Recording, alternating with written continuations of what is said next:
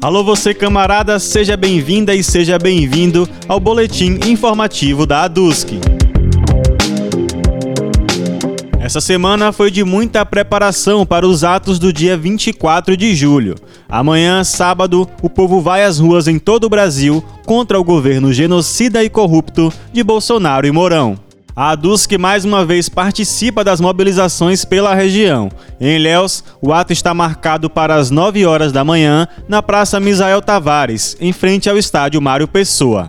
E em Tabuna, o ato também começa às 9 horas, com concentração no Jardim do Ó. Sem esquecer dos cuidados de prevenção à Covid-19, não deixe de participar.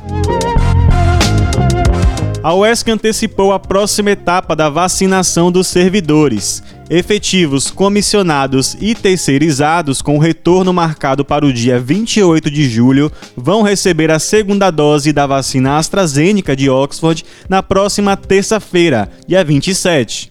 A aplicação vai ser das 8 horas da manhã até as 2 horas da tarde no campus Soane Nazaré de Andrade. É preciso levar CPF e o cartão de vacina. Na oportunidade também ocorre a vacinação solidária. Leve um quilo de alimento e contribua com a campanha UESC Solidária. O ponto de coleta é a sala da ADUSC.